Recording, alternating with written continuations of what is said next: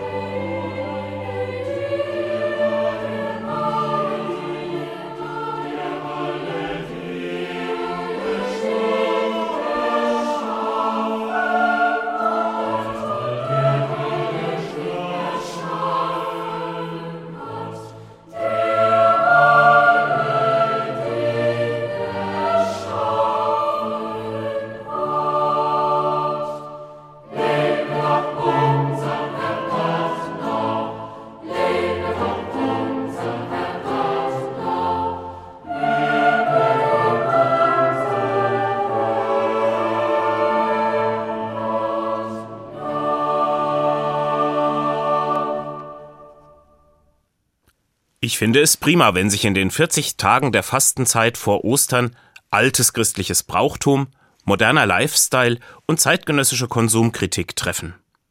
Auch mir selbst ist diese Zeit des Jahres wichtig geworden, um mal einen Schritt zurückzutreten und mich zu fragen, was stopfe ich eigentlich in meinem Alltag oft so alles in mich rein? Nicht nur beim Essen, sondern auch an Informationen, an Bildern und an allen möglichen Eindrücken.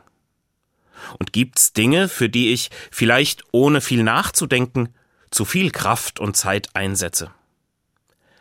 Heute am 25. Februar steht im katholischen Kirchenkalender der Gedenktag der heiligen Walburga. Ich finde, sie passt mit ihrer Biografie und all den Legenden, die von ihr erzählt werden, gut in diese Zeit des Innehaltens und des Nachdenkens. Walburga lebte im 8. Jahrhundert. Weit bekannter als sie selbst sind manche ihrer Verwandten, die auch im kirchlichen Heiligenkalender anzutreffen sind. Der heilige Bonifatius, der große Apostel der Deutschen, war ihr Onkel. Walburga wurde der Sage nach um 710 in England geboren und im Kloster erzogen. Als sie erwachsen war und selbst schon als Schwester im Kloster lebte, da hat Bonifatius sie zusammen mit ihren leiblichen Brüdern Willibald und Wunibald aus der gemeinsamen angelsächsischen Heimat zur Mission nach Deutschland gerufen. Einige ihrer Mitschwestern, darunter die heilige Lioba, waren auch dabei. Ihre Lebensgeschichte ist die einer couragierten und entschlossenen Frau, die große Aufgaben gemeistert hat, weil sie einen Blick dafür hatte, was jetzt gerade wichtig ist, und die aus ihrem Glauben immer wieder Kraft geschöpft hat, wenn es mühsam wurde. Wenn es bei mir manchmal im Alltag hektisch ist, oder in dem Team, in dem ich arbeite, unübersichtlich wird und wir uns als Kolleginnen und Kollegen erstmal wieder sortieren müssen, wenn ich so richtig keinen klaren Gedanken fassen kann, dann muss ich hin und wieder an dieses Team um Bonifatius und Walburga aus der Frühzeit des Christentums in unserem Land denken. Ich wünsche mir dann, dass wir gemeinsam deutlicher erkennen, was jetzt als erstes dran ist und es dann auch zuversichtlich und ausdauernd angehen.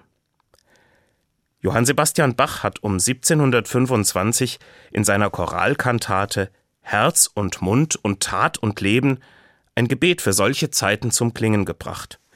In einer Tenorarie heißt es da Hilf, Jesu, hilf, dass ich auch dich bekenne in Wohl und Weh, in Freud und Leid, dass ich dich meinen Heiland nenne, in Glauben und Gelassenheit.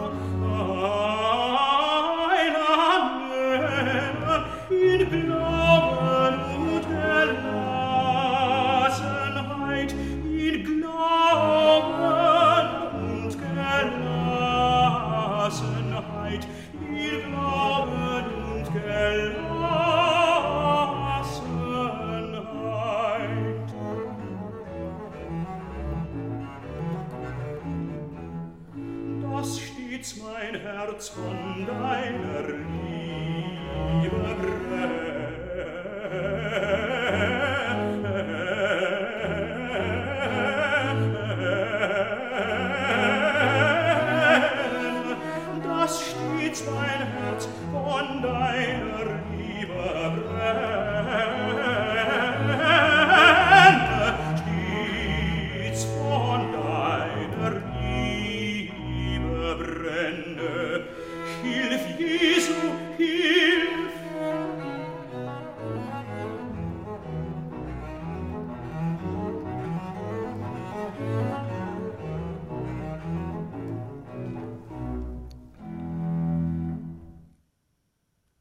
In Glauben und Gelassenheit, wie Bach hier singen lässt, so hat die heilige Walburga ein Leben lang wirken können.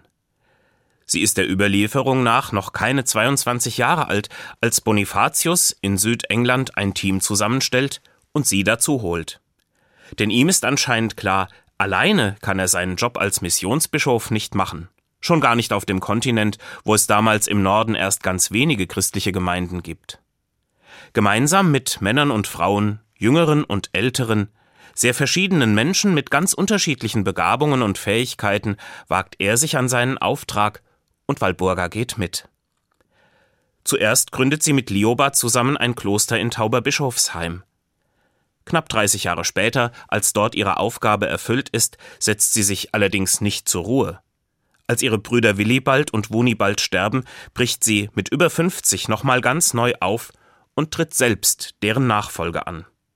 Sie übernimmt nach ihren Brüdern das Amt als Klostervorsteherin im fränkischen Heidenheim, wo es damals eine Schwesterngemeinschaft von Frauen und zugleich eine Mönchsgemeinschaft von Ordensbrüdern gab. Damit ist sie als Äbtissin eine der mächtigsten und einflussreichsten Frauen in Mitteleuropa. Am 25. Februar 779 ist Walpurga knapp 70-jährig gestorben. Ihr heutiger Gedenktag ist also ihr Todestag, wie bei heiligen Festen oft üblich. Seither sind zahllose Kirchen und Kapellen in ganz Europa nach ihr benannt worden, auch bei uns in Hessen. Nahe Fürth im Odenwald zum Beispiel, auf dem Kapellenberg über dem Ort Weschnitz, ist schon aus der Ferne die Walpurgiskapelle zu erkennen. Sie soll an der Stelle eines Heiligtums aus vorchristlicher Zeit errichtet worden sein, und seit karolingischer Zeit sind hier Wallfahrten überliefert, die es bis heute gibt. Wahrscheinlich haben Menschen in den Erzählungen aus ihrem Leben immer wieder Walburgas tiefe Begeisterung für ihre Aufgabe herausspüren können, den Menschen in Wort und Tat von ihrem Glauben und all dem, was ihr selbst wichtig war, zu erzählen. Eine solche Frische und Zuversicht klingt für mich auch in einer kleinen Motette des zeitgenössischen ungarischen Komponisten Lajos Bardos auf. Bis zu seinem Tod 1986 hat er in Budapest als Chorleiter und Musikpädagoge gewirkt. Er hat in dieser Motette Worte aus dem 66. Psalm der Bibel vertont. Jauchzt vor Gott, alle Länder der Erde, ihr alle, die ihr Gott fürchtet, kommt und hört. Ich will euch erzählen, was er mir Gutes getan hat. Hier ist sie, in einer Aufnahme mit dem Mädchenchor am Dom und St. Quintin Mainz. Jubilate Deo.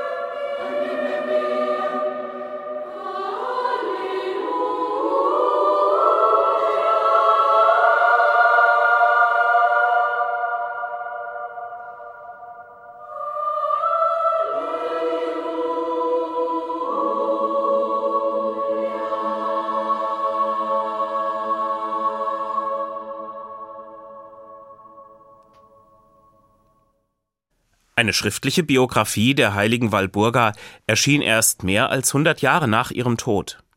Ein Mönch und Priester namens Wolfhard verfasste um 895 ihre Lebensbeschreibung. Er greift dabei auf volkstümliche Legenden zurück und zeichnet ziemlich abenteuerliche Wundergeschichten auf.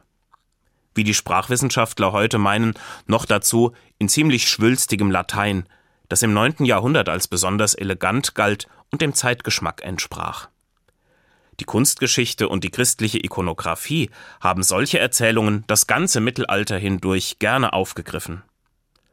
Für mich sind diese sicher erfundenen Geschichten, die die Leute sich gegenseitig erzählt haben, immer gute Beispiele dafür, wie Heiligenlegenden funktionieren. Sie erzählen auf plakative Weise davon, was in der Sicht des Glaubens wirklich wichtig ist, und wollen Menschen ermutigen, denen im Leben gerade der Wind ziemlich ins Gesicht bläst. Etliche Gemälde zeigen zum Beispiel im 14. Jahrhundert die sogenannte Meerfahrt der heiligen Walburga, als diese gemeinsam mit Lioba und weiteren Mitschwestern ihre südenglische Heimat verlässt. Die Legende erzählt, der Teufel habe beim Aufbruch der Schwestern einen fürchterlichen Sturm entfacht. Durch ihr ausdauerndes Gebet während der ganzen Überfahrt habe Walburga den Seesturm aber in Schach gehalten und schließlich zum Abflauen gebracht. Seitdem gilt sie unter anderem als Schutzpatronin der Seeleute. Eine Geschichte, die Mut machen will, auch mal etwas zu wagen, wenn es ums Wesentliche geht. Sie sagt mir, wenn es nötig und an der Zeit ist, dann triff eine Entscheidung. Lass dich nicht einschüchtern, auch wenn du vor noch so großen Aufgaben und Plänen stehst, wenn du Gegenwind bekommst und alle möglichen Leute meinen, das klappt doch nie oder das geht nicht. Die fromme Legende sagt mit Blick auf die Väter und Mütter im Glauben wie Walburga, fang erst mal an und brich auf und sieh dann Schritt für Schritt weiter. Und lass dich nicht schon von allen möglichen Bedenken und Katastrophenszenarien ausbremsen, bevor du es überhaupt versucht hast. Eine ähnliche Geschichte wird aus Walburgas Zeit im Kloster in Heidenheim erzählt. In der Klosterkirche habe ihr der anscheinend etwas grantige Küster einmal im Winter nach dem Nachtgebet keine brennende Kerze für den Weg zum Speisesaal mitgeben wollen, obwohl sie darum gebeten hatte und es schon stockdunkel war. Ein altes Buch mit heiligen Legenden erzählt weiter Gelassen und schweigend nahm Walburga dies hin und betete unterdessen. Da entstand auf einmal, wie von einem Blitz entzündet, eine Helle, die das ganze Kloster erleuchtete und bis zum Morgen dauerte. Auch diese Erzählung finde ich ermutigend. Sie sagt mir, wenn dir irgendjemand aus unerfindlichen Gründen blöd kommt, lass dir davon die Lebensfreude und den Glauben nicht verdunkeln. Wenn du es schaffst, auch mit schwierigen Leuten freundlich umzugehen, dann macht das das Zusammenleben für alle heller. Wie sich das anfühlen kann, das finde ich musikalisch beim Komponisten Felix Mendelssohn Bartholdy gekonnt ausgedrückt. Er gestaltete in seinem Oratorium Elias, das 1846 uraufgeführt wurde, biblische Verse aus dem alttestamentlichen Buch des Propheten Jesaja zu einem verheißungsvollen Schlusschor. Alsdann wird euer Licht hervorbrechen wie die Morgenröte, und eure Besserung wird schnell wachsen, und die Herrlichkeit des Herrn wird euch zu sich nehmen.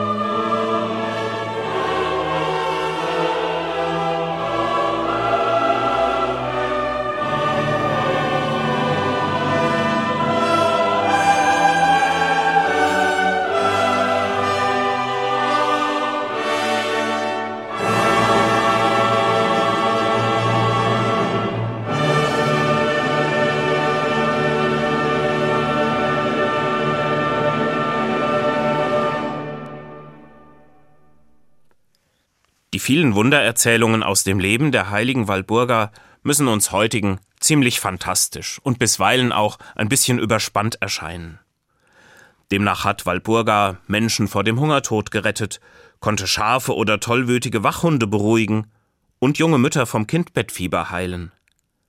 Das alles hat nach ihrem Tod zu einer vielfachen Verehrung als Schutzpatronin geführt.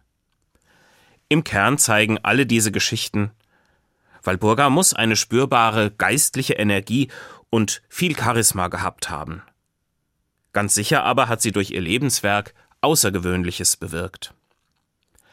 Am 1. Mai wahrscheinlich im Jahr 870 wurde Walburga heilig gesprochen. Ihr Grab wurde an diesem Tag nach Eichstätt verlegt, in die kleine Barockstadt im Altmühltal. Darüber steht heute die Barockkirche St. Walburg. Im Bistum Eichstätt gilt Walburga als Bistumspatronin. Der 1. Mai war dann lange ihr Festtag. Aus dem Vorabend wurde dann später die sogenannte Walpurgisnacht. Allerdings hatte die überhaupt noch nichts mit Hexentanz und Hexenbrauchtum zu tun. Diese Ideen kamen erst 600, 700 Jahre später auf. Walpurga war eine selbstbewusste und starke Frau im 8. Jahrhundert. Durch ihre geschickte Leitung zweier großer Klöster hat sie das Christentum in ihrer Zeit verbreitet. Sie gilt als bedeutende Missionarin in Europa. Ich wünsche mir, meiner Kirche und allen in diesen ersten Wochen der Fastenzeit etwas von dem Schwung der heiligen Walburga, wenn es darum geht, den Alltag und das Leben mit neuer Achtsamkeit anzuschauen, Prioritäten zu überdenken, Herausforderungen anzunehmen und, wo nötig, mit Glauben und Gelassenheit neu aufzubrechen.